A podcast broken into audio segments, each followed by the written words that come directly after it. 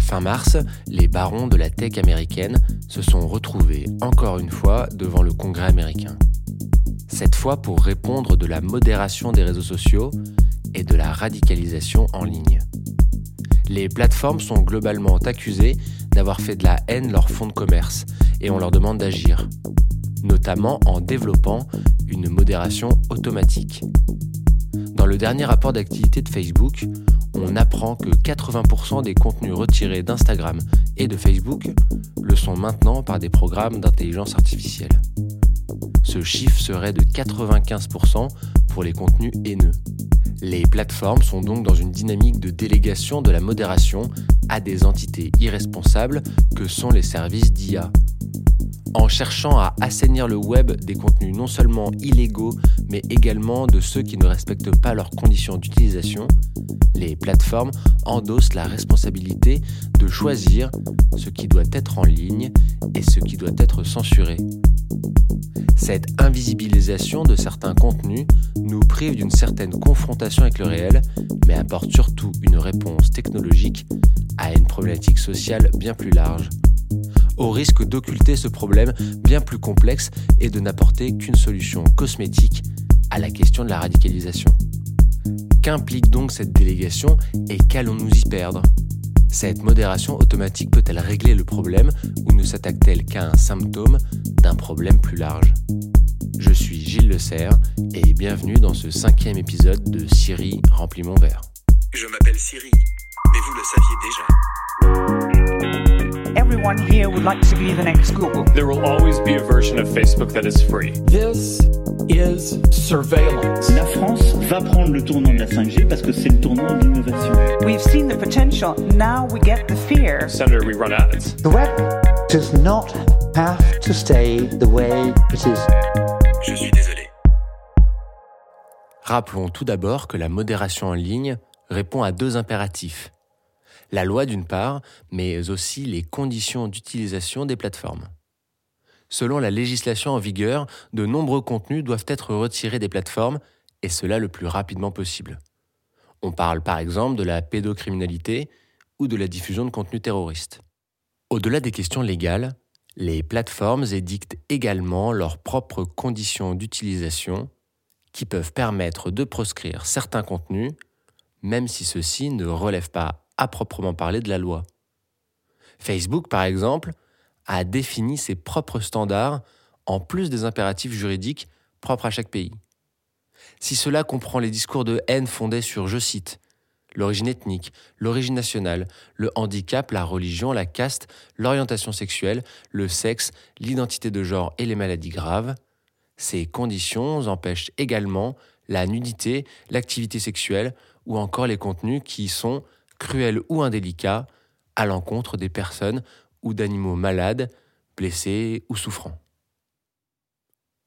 Un sujet beaucoup plus épineux est la question des fausses informations. Facebook évoque clairement qu'il s'agit de contenus plus complexes à réguler car ils ne représentent pas une atteinte directe à l'intégrité d'une personne. Le réseau 2 milliards d'amis note également que ces fausses informations peuvent dans certains cas servir pour nourrir le débat et favoriser la confrontation d'idées. Néanmoins, lorsque ces fausses informations promeuvent des mouvements violents, Facebook se garde le droit de censurer les contenus et de fermer certains comptes. Trump en a spectaculairement fait les frais à la suite de l'irruption au Capitole de ses supporters. Mais on pense aussi aux dizaines de milliers de partisans de la mouvance QAnon ou encore au compte récemment suspendu du président vénézuélien. Dans son message posté lors de la publication des rapports annuels, Zuckerberg a annoncé que c'est presque un million de groupes qui ont été fermés en 2020 sur la base de ces critères. Mais alors, pourquoi cette seconde censure? Les réseaux sociaux bénéficient de ce droit de censure sur les contenus qui ne relèvent pas des juridictions traditionnelles pour deux raisons. Tout d'abord, la fameuse section 230 de la FTC américaine, la Federal Trade Commission, qui date de 1994. Ce texte stipule que si les plateformes ne peuvent être tenues responsables des contenus qui y sont publiés, elles sont en fait considérées comme des hébergeurs et non comme des éditeurs de contenu, elles peuvent néanmoins censurer les contenus qu'elles estiment être contraires à leur utilisation. C'est pour cela que Twitter et Facebook peuvent supprimer un contenu à leur guise ou indiquer qu'un autre est faux ou qu'il apporte des informations incomplètes. Ces deux points expliquent pourquoi la section 230 est aujourd'hui critiquée par l'ensemble de l'échiquier politique américain, mais pas pour les mêmes raisons. Les républicains trumpistes voudraient abroger le droit à la censure au nom de la sacro-sainte liberté d'expression, alors que les démocrates voudraient davantage tenir les plateformes pour responsables du contenu qu'elles diffusent. Le second élément qui explique ce droit à la censure est une décision de la Cour suprême américaine qui estime que les plateformes sont des espaces privés et donc non soumis à la liberté d'expression. Étant des espaces privés, elles peuvent librement décider des contenus qui y figurent en fonction des conditions d'utilisation qu'elles fixent. La réforme de cette section 230, par essence dépassée par des plateformes technologiques fondée par des individus qui étaient encore des bambins au début des années 90, est au programme du Safe Internet Act, voulu par l'administration Biden. L'un des objectifs est notamment de ne plus tolérer l'immunité généralisée de ces plateformes, notamment lorsqu'elles sont rémunérées pour promouvoir de tels contenus. Le Congrès américain veut ici mettre une distinction claire à la notion de liberté d'expression, qui n'est pas la même chose que de pouvoir payer pour toucher des millions de personnes. Ce que Jack Dorsey, le patron de Twitter, avait déjà fait en interdisant tout simplement la publicité politique sur ce réseau social. Ce qu'il est important de souligner ici est le caractère totalement arbitraire de ces décisions. À mesure que les conditions d'utilisation changent, certains contenus peuvent se retrouver supprimés de la plateforme du jour au lendemain. Une forte opacité sur les motifs de la modération a par exemple récemment entraîné certaines militantes féministes à porter plainte contre Instagram pour clarifier le retrait de certains de leurs contenus. Un sentiment d'absurdité qui est partagé outre-Manche, où le quotidien anglais The Guardian a récemment révélé de nombreuses incohérences dans la modération de Facebook. Si la modération de contenu sur les réseaux sociaux se fait largement au bon vouloir des plateformes, voyons maintenant les problèmes que pose cette modération c'est tout d'abord celui de la délégation de notre capacité à juger et analyser une information. Évidemment, je ne parle pas ici des contenus qui sont condamnés par la loi, mais de ceux qui sont considérés comme ne respectant pas les conditions d'utilisation de la plateforme. Tout se passe comme si nous, utilisateurs, déléguions à des experts ce que nous devrions ou ne devrions pas voir sur les réseaux. Comme si nous devions charger la plateforme de notre propre jugement critique. Cette solution technologique de vouloir aseptiser Internet part du postulat que les individus sont peu en mesure de juger la validité d'une information, et qu'il est donc préférable de la supprimer avant qu'elle ne puisse se propager. Cette solution technologique devient donc infantilisante et incapacitante, car à mesure que nous déléguons ce jugement aux plateformes, nous allons véritablement devenir incapables de nous forger notre propre opinion nous n'aurons plus qu'à suivre tranquillement les notifications de notre téléphone. D'autre part, créer une bulle qui cache ces contenus ne règle en rien le problème social qui est à l'origine de leur publication. Le risque de cette bulle aseptisée est en effet de croire que cela fera disparaître le problème du monde réel. Vous pouvez empêcher les complotistes, les illuminés, les négationnistes, les fous de Dieu et que sais-je encore de publier en ligne. Cela ne va pas les faire disparaître du monde. Un sondage YouGov Poll de février 2021 était sans appel. Plus d'un tiers des républicains se disent proches de la mouvance QAnon et la majorité des électeurs de Trump pensent que l'élection présidentielle de 2020 a été truquée. Cela représente environ 35 millions de personnes.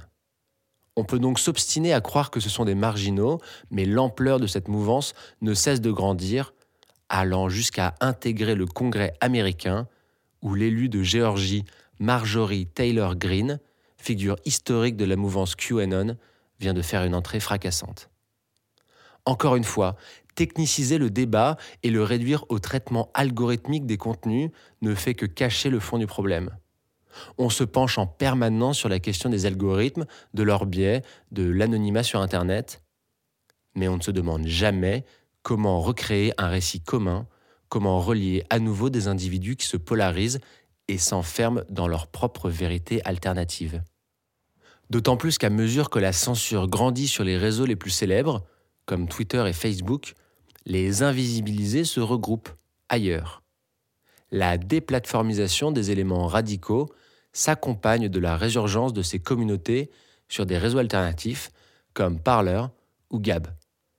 Les bannières de la discussion mainstream semblent donc doublement préjudiciables.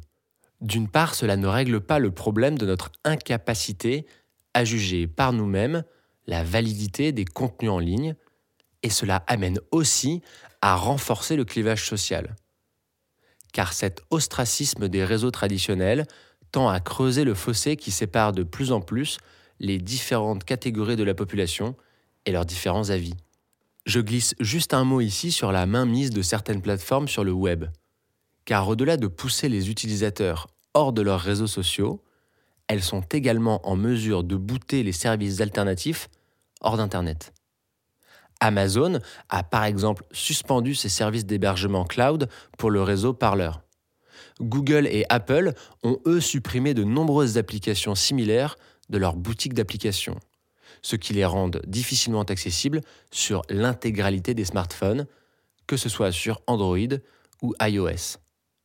Cela nous éloigne un peu du sujet, mais notons ici que cette mainmise sur les applications donne du grain à moudre au débat d'un web désintermédié, d'un web qui rompt avec sa dépendance aux applications et à leurs maîtres, Google et Apple. Un retour au web ouvert, pur et dur, pour le meilleur et pour le pire. Mais revenons à la reconstruction de réseaux alternatifs qui favorisent un phénomène de splinternet au niveau local d'un web qui se construirait sans passer par les monopoles radicaux bâtis par les GAFAM. Le monopole radical en technologie est un concept forgé par Ivan Illich pour expliquer qu'au-delà de la position hégémonique, c'est un stade auquel il ne vous est même plus possible de réaliser une action sans passer par un acteur particulier. À travers ces multiples réseaux sociaux, et en particulier Instagram, WhatsApp et Facebook, Zuckerberg se trouve quelque peu en position de monopole radical sur la communication en ligne. Via le contrôle qu'ils exercent sur les applications des téléphones, Apple et Google le sont encore plus. Soyons clairs, je ne défends pas ici les propos radicaux qui sont tenus sur ces réseaux alternatifs. Je souligne en revanche la question de la gouvernance des réseaux sociaux et la position des acteurs qui les possèdent et les structures. D'une part, leur déléguer le problème de la modération ne sera d'aucun secours sur la résolution du problème de fond, et d'autre part, ne pas s'emparer de ce sujet laisse la voie libre aux groupes radicaux qui cherchent à bâtir ce que Amy Bevenzi de la Mozilla Foundation appelle le web décentralisé de la haine. La question de la modération en ligne pourrait être une nouvelle opportunité de se saisir collectivement de ce sujet de la régulation du web afin de ne le laisser ni entre les mains des plateformes, ni entre celles des promoteurs des contenus haineux. D'autre part, le problème de la délégation aux plateformes est redoublé par la délégation de la modération à des programmes d'intelligence artificielle. Tout se passe comme si s'opérait une double délégation, d'une part aux plateformes, puis des plateformes à des entités irresponsables que sont les algorithmes.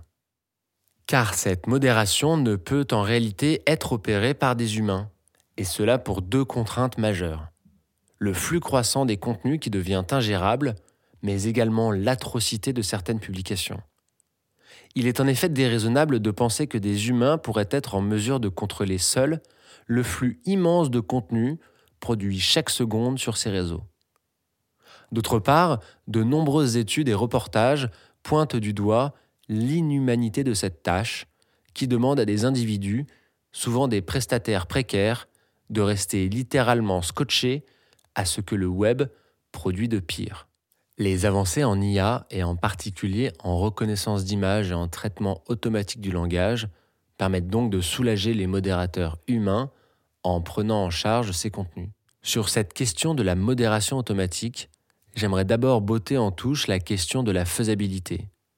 Le fait que les algorithmes de tri ne comprennent pas l'humour censurent la nudité d'une œuvre d'art ou à l'inverse peuvent laisser passer des remarques violentes ou haineuses, mais exprimées au second degré, n'est qu'un problème technique. Les algorithmes vont s'améliorer, devenir plus performants et parviendront à terme à remplir leurs objectifs.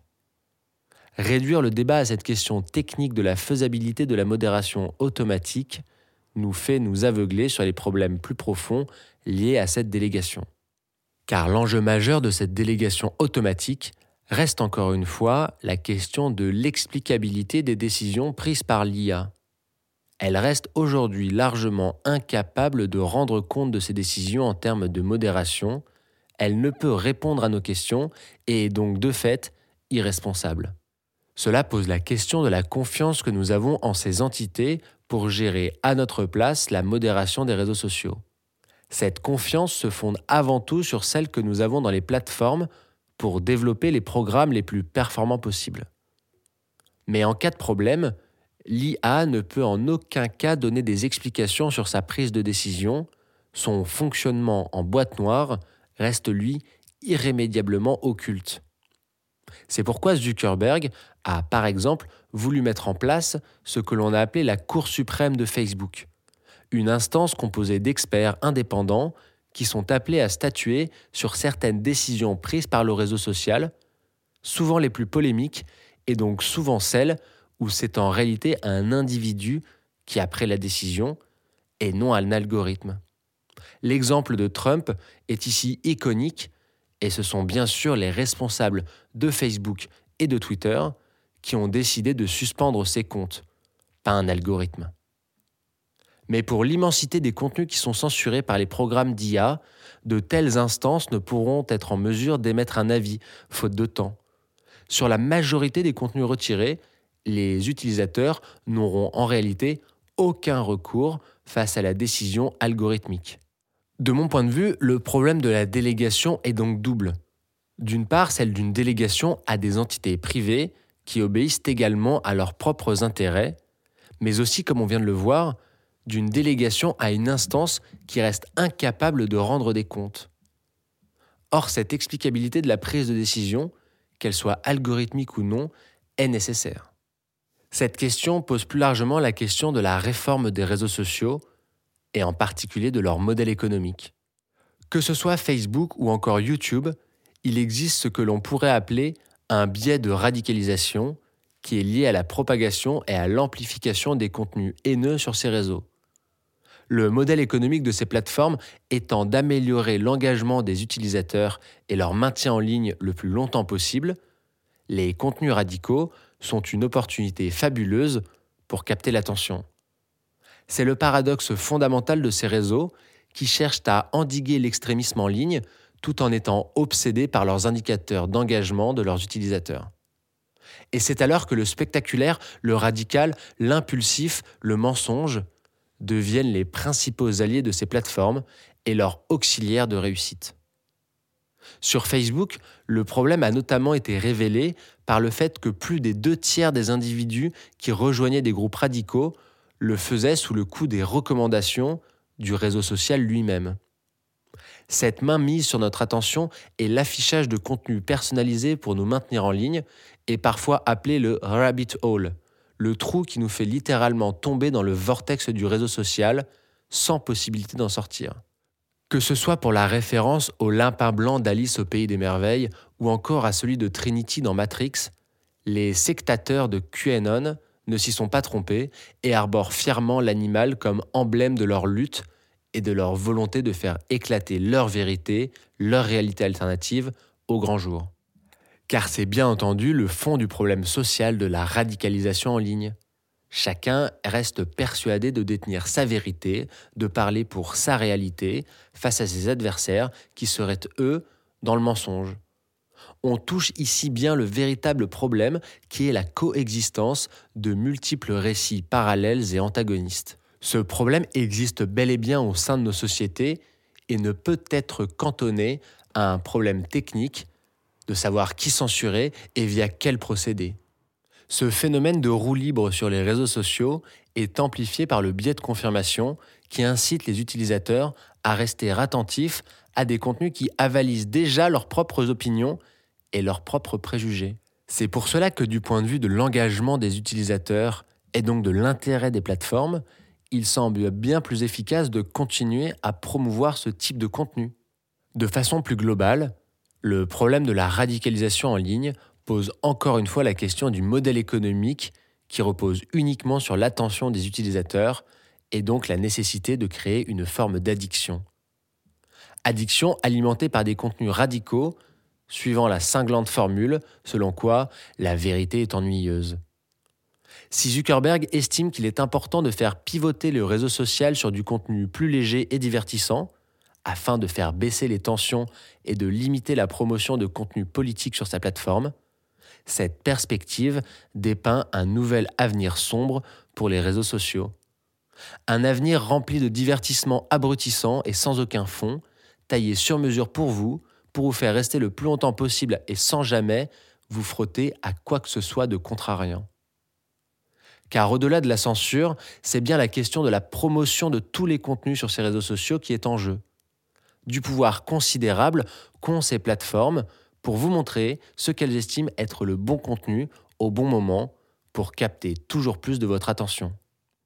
Il semble donc que ce soit bien sur cet impératif de maintenir les utilisateurs connectés qu'il soit nécessaire d'agir de ne plus chercher à vouloir faire rester les gens le plus longtemps possible, mais plutôt de les faire rester un temps qualitatif sur la plateforme. Un tel modèle pourrait alors s'éloigner de la valorisation des données personnelles et reposer sur des services payants. Selon moi, payer pour avoir accès à ces services mettrait un terme à cette surconsommation de réseaux sociaux, tout d'abord en amenant les utilisateurs à choisir les réseaux sur lesquels ils souhaitent rester, en leur faisant prendre conscience de la valeur qu'ils y accordent. Car si vous ne vous sentez pas en mesure de ne payer ne serait-ce que 2 euros par mois pour accéder à Facebook, tenez-vous tellement à service. Et si nous n'y accordons que si peu de valeur, pourquoi alors y passer tant de temps? Il faut chercher à endiguer ce dopage à la fausse gratuité et le fait de commencer à payer pour avoir accès à ces services sur un modèle freemium peut permettre une infinité de possibilités. Récemment, le patron de Twitter, Jack Dorsey, a évoqué qu'il pourrait mettre en place un tel modèle sur son réseau social afin d'avoir accès à du contenu exclusif en payant un abonnement au réseau social. De toute façon, on peut s'échiner à inventer tous les modèles de réseaux sociaux que l'on veut, à créer un réseau social qui promeut la gentillesse, comme Télépathe, ou un autre qui ne met en avant que des contenus vocaux et éphémères, comme Clubhouse, le problème restera toujours le même. Il est essentiellement social et chercher à le réduire à un problème technologique de modération et de services digitaux est une illusion. La seule solution est de prendre ce problème pour ce qu'il est véritablement. Une crise sociale et politique qui se représente sur la toile. N'en garder qu'une vision technologique, c'est s'aveugler sur sa nature réelle et le déchirement des sociétés occidentales où la communication et le sentiment de vivre ensemble ne sont que des lointains et vagues concepts.